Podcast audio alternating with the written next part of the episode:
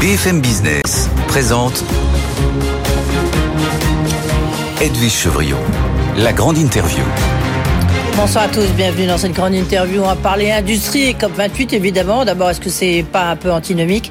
On en parle avec euh, un des meilleurs économistes sur les questions industrielles et sur EDF et le nucléaire. Bonsoir Elie Cohen. Bonsoir. Euh, merci d'être avec nous. Vous êtes aussi directeur de recherche bien sûr au CNRS. Euh, ouverture de la semaine de l'industrie. je ne sais pas si vous avez vu parce que c'est quand même un, enfin c'était un de nos fleurons.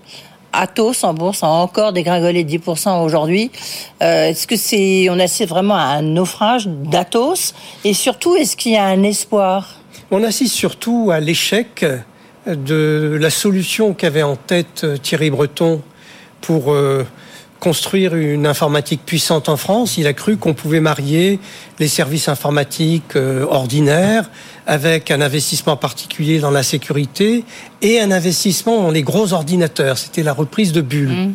Ben, ce qu'on remarque, c'est que le mariage de ces trois activités euh, ne fonctionne pas. Et donc, il y a eu euh, plusieurs délestages, et puis des difficultés, des crises de gestion.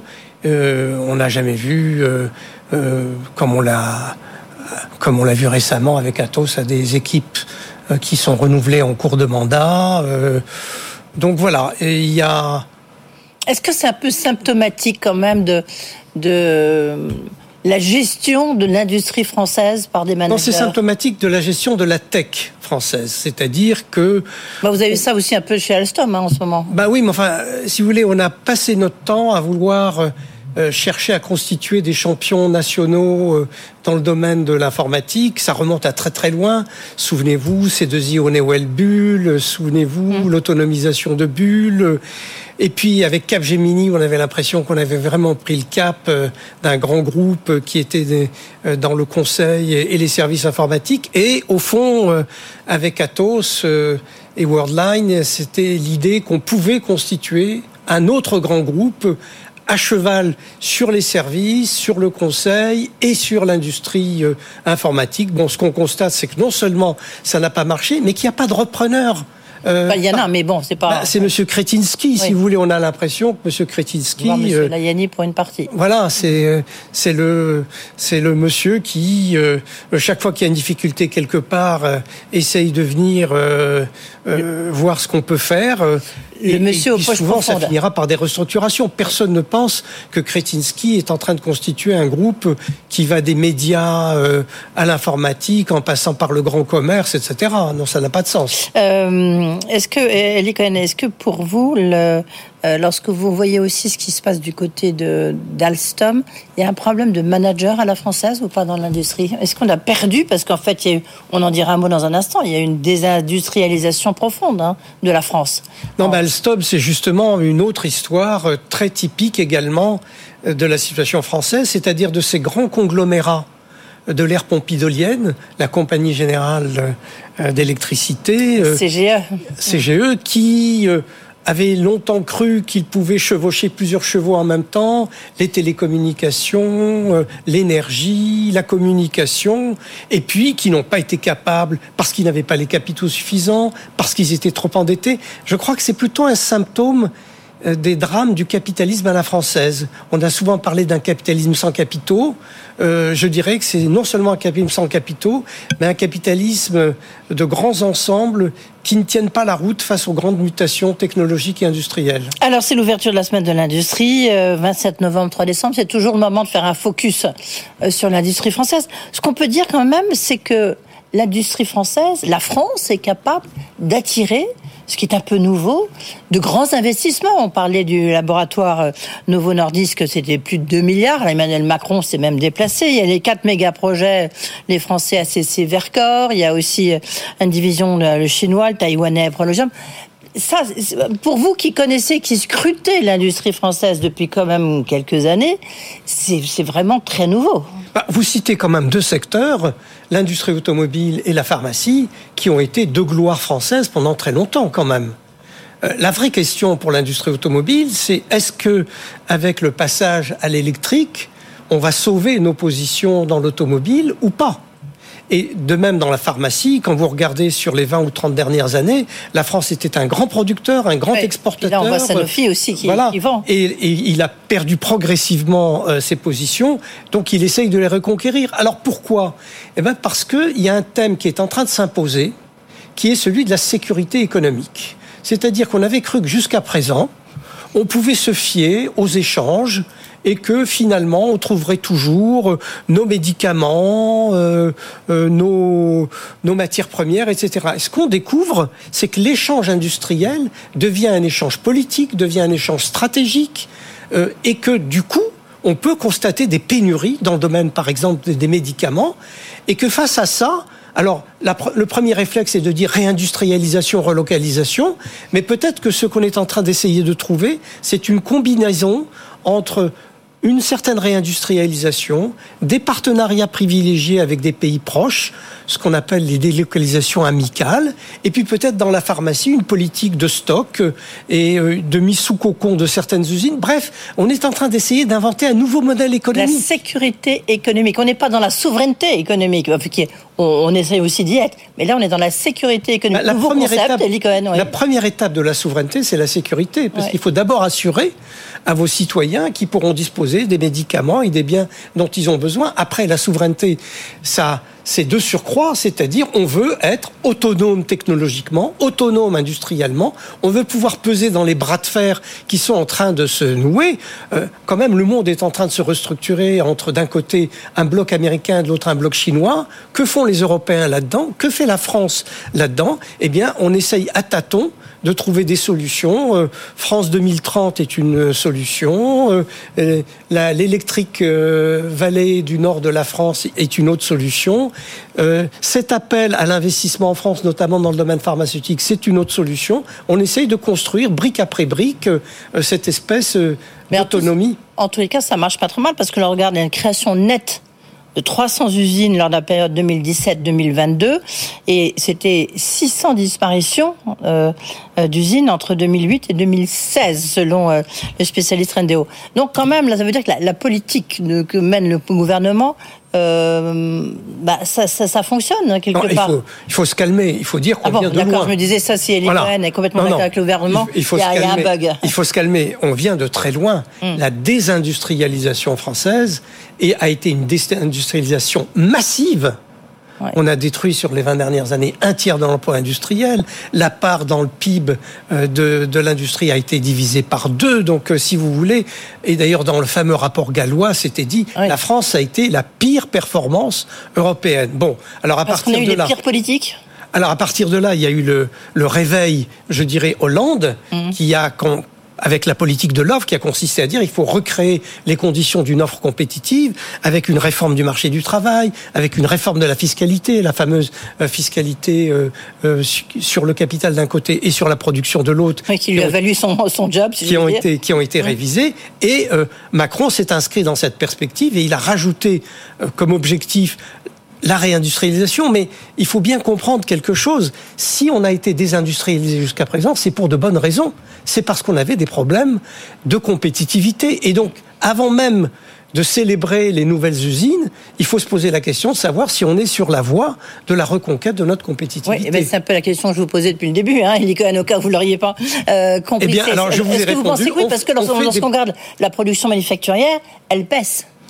Bah, C'est-à-dire que ce qu'on peut dire, c'est que, un, on a donné un coup d'arrêt. Vous l'avez, vous l'avez noté, les créations d'usines l'emportent sur les fermetures d'usines. Deux, la prise de conscience a eu lieu.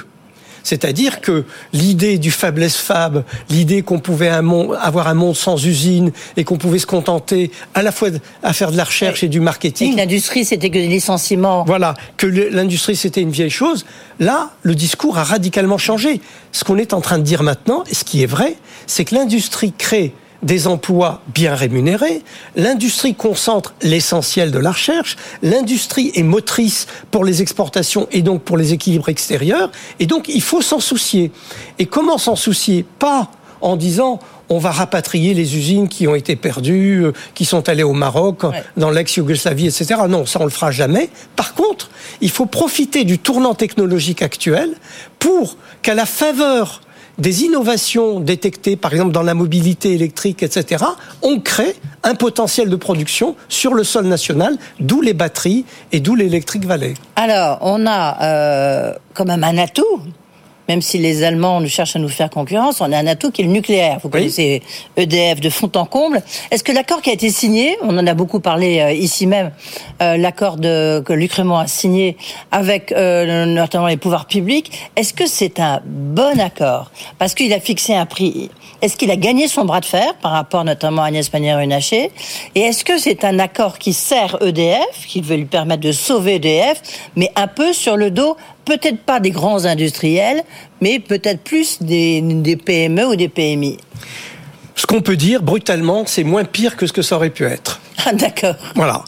Il faut voir que EDF fait face à un mur d'argent avec sa dette colossale, avec des investissements en financement colossaux, avec une surveillance européenne qui lui avait fait consentir cette arène à 42 euros, qui était un jeu où il perdait à tous les coups, avec, enfin bref, je peux continuer la liste. Euh, donc, euh, donc cet accord. donc cet accord, qu'est-ce qu'il permet? Il permet d'abord de sortir de la nasse de l'arène. Euh, cette situation dans laquelle on, EDF était obligé de vendre un tiers de sa production à ses, à ses concurrents s'il le voulait bien à un prix dont on nous dit aujourd'hui qu'il est inférieur au prix coûtant, c'est quand même quelque chose d'assez ahurissant. On sort de là, on va passer de 42 euros pour l'ancienne arène à 70 euros, qui est le nouveau tarif fixé pour euh, le. Euh, mais encore, il y a des, on voit bien que c'est, il n'y a pas le même tarif pour tout le monde. En plus, non, mais ça c'est le premier élément. Donc premier élément, on est passé de 42 euros à 70 mm. euros. Deuxième élément. Euh, au niveau européen, et c'est la deuxième chose que je voulais dire, la prise de conscience est opérée aussi, et on reconnaît que tout le système électrique européen était basé sur euh, une tarification à court terme faisant fonction euh, établie à partir des fluctuations des prix de marché entre l'offre et la demande instantanée d'électricité et que c'est pas avec un système comme ça que vous pouvez bâtir une industrie, que vous pouvez investir à moyen et long terme et assurer la sécurité pour les consommateurs, que ce soit les consommateurs mm. industriels ou les consommateurs individuels. Donc on accepte maintenant ce qu'on appelle les contrats pour différence, c'est-à-dire EDF va pouvoir investir, euh, l'État lui garantit un certain prix, et donc il y aura euh, des aides ou des reprises euh, si ces niveaux n'est pas atteint. Donc voilà. Mais est-ce que cet accord, est-ce que c'est le, le patron d'EDF qui a remporté ce bras de fer? Pour vous, Elie Cohen. Est-ce que bras de fer, parce qu'on voit bien, il y avait la crue qui disait 70 euros, lui disait 120, enfin, bon, euh, Bercy qui disait attention les consommateurs, euh, sans quoi il avait quand même assez raison. Est-ce que pour vous, c'est Luc Raymond, bah, il, a sauvé EDF bah, Je crois qu'on a, on est arrivé à un équilibre qui permet à EDF de financer le grand carénage, de financer les nouvelles tranches et de se trouver dans une situation où les 70 euros sont quand même supérieurs au prix coûtant donc il y a même une marge qui est reconnue à EDF. Et encore, lui, il dit, c'est parce que là-dedans, la Creux n'avait pas pris en compte la gestion des déchets, la création de nouveaux EPR, etc. Oui, mais enfin bon. Euh, la COP 28, qui va ouvrir ses portes, là, à la fin de la semaine, à Dubaï, vous en attendez quoi? Alors, vous avez raison de les mettre en face, parce, ah que, réindustrialisation, on pourrait dire, mais pourquoi il y a un objectif de réindustrialisation à partir du moment où il y a un objectif de décarbonation? Est-ce que réindustrialisation et décarbonation, ça va de pair? A priori, non. Puisqu'on voit bien que le premier réflexe des industriels euh, du pétrole, du gaz, etc., c'est de continuer à investir.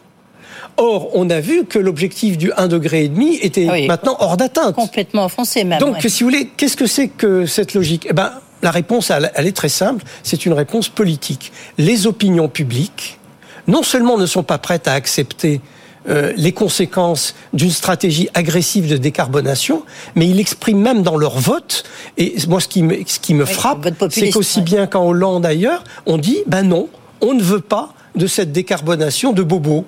Alors c'est pas vrai du tout, c'est pas une décarbonation de bobo, mais il n'empêche que ceux qui euh, habitent dans les banlieues lointaines, qui sont obligés d'avoir deux véhicules, qui ont une chaudière au gaz ou au fioul, etc., ils disent bah, on n'a simplement pas les moyens d'investir dans cette décarbonation dont vous nous parlez. Ok, mais il y a quand même une responsabilité énorme par rapport euh, aux générations suivantes lorsque vous voyez l'état de la planète. Alors vous avez raison, c'est pour ça que je pense. La décarbonation. Alors je pense qu'il y aura euh, décarbonation, mais comme la décarbonation, ça veut dire dans certains cas perte pure et simple de certains investissements qui n'auront pas été amortis, il va falloir que la puissance publique mette de l'argent et de plus en plus d'argent et qu'il faut que nous, contribuables, à un moment, nous soyons mis aussi à contribution. Oui, donc il faut une fiscalité.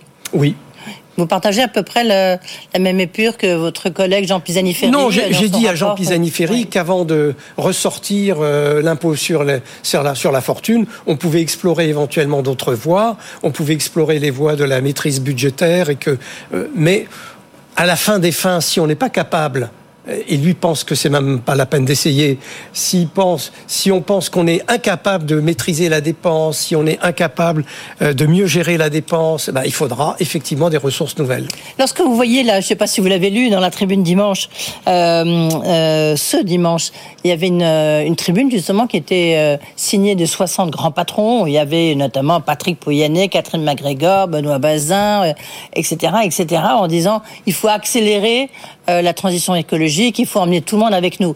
Vous dites, euh, bah, ça c'est leur service de com qui, l'a fait et qui, a, qui, qui ont signé à la place des, PDG, ou, euh, ou, vous pensez sincèrement qu'on peut accélérer Non, moi je pense qu'ils n'ont pas le choix et que c'est également une stratégie pour saisir des opportunités. Je m'explique. Dans le projet euh, gouvernemental d'investissement dans France 2030, etc., il y a tout un volet où l'État va financer la transition de process de production qui étaient carbone intensifs en process de production qui seront euh, plus euh, plus verts.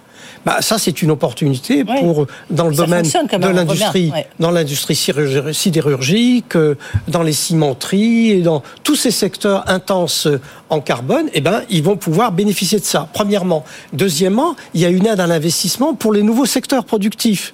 Donc ça aussi, ça vaut la peine. Et puis troisièmement, il y a un enjeu d'image et d'investissement. Ben oui. Ces grandes entreprises, les jeunes ne veulent plus y travailler. Euh, les investisseurs euh, euh, qui sont sensibles à cette motivation donnent des consignes à leur fonds d'investissement. Donc je crois que c'est simplement la prise en compte du monde tel qu'il est. Merci beaucoup, Elie Cohen. Donc vous n'attendez rien de la COP 28 j'ai bien compris, on a bien compris le message. Au moins, ça le mérite d'être clair. On verra si vous avez raison. Rendez-vous dans quelques jours. Merci beaucoup, Merci d'avoir été avec nous. Euh, tout de suite, c'est Guillaume Paul qui nous apporte toute l'actu.